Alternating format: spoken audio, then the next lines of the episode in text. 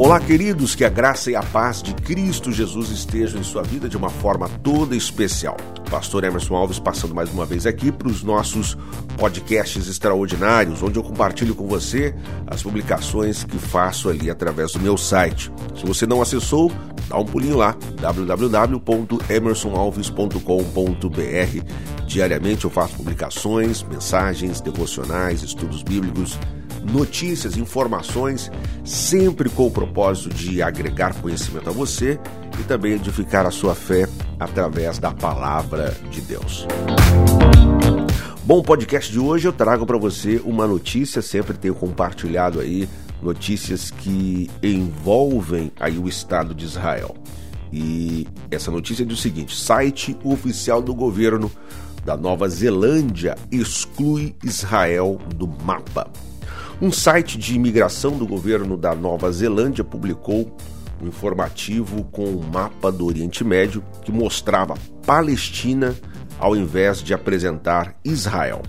O The Times of Israel afirmou que após inúmeras reclamações nas redes sociais, a página da web foi removida, mas as capturas de tela ainda estão espalhadas pela rede. O Instituto de Israel da Nova Zelândia pediu aos responsáveis uma retratação pública. O diretor do instituto, Ashley Church, se pronunciou dizendo: o mais imediatamente óbvio dos erros foi um mapa que rotula todo o Israel de hoje como Palestina. Isso é incrivelmente ofensivo e é o equivalente à imigração da Nova Zelândia, mostrando um mapa do Reino Unido que removeu a Escócia e o país de Gales e se referiu à totalidade das Ilhas Britânicas como Inglaterra. O informativo que oferecia informações sobre imigrantes palestinos da Nova Zelândia também identificava Jerusalém Oriental como a capital designada do Estado da Palestina. Também não havia menção ao terrorismo palestino, mas a informação na página dizia que Israel causou massiva repressão aos palestinos durante a segunda intifada. A página também mencionou as sanções econômicas de Israel e um bloqueio à faixa de Gaza controlada pelo Hamas, sem quaisquer explicações.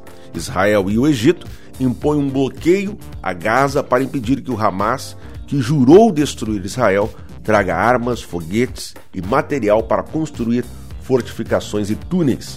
Nosso ministro da Imigração precisa se desculpar imediatamente pela imagem ofensiva e confirmar que ela não reflete a política do governo.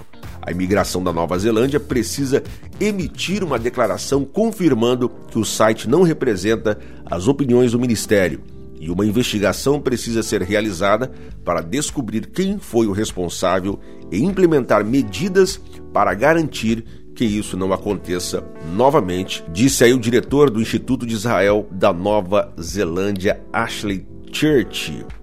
Muito bem, mas essa notícia aí envolvendo aí o Estado de Israel, né? oremos aí pela paz em Jerusalém. Vou ficando por aqui, um forte abraço a você. Não esqueça de dar uma passadinha lá no site www.emersonalves.com.br, me seguir pelas redes sociais, YouTube, Facebook, Instagram, Twitter. Será sempre um prazer ter você na minha companhia. Fica com Deus, em Cristo viva extraordinariamente e até o nosso próximo encontro, se Deus quiser.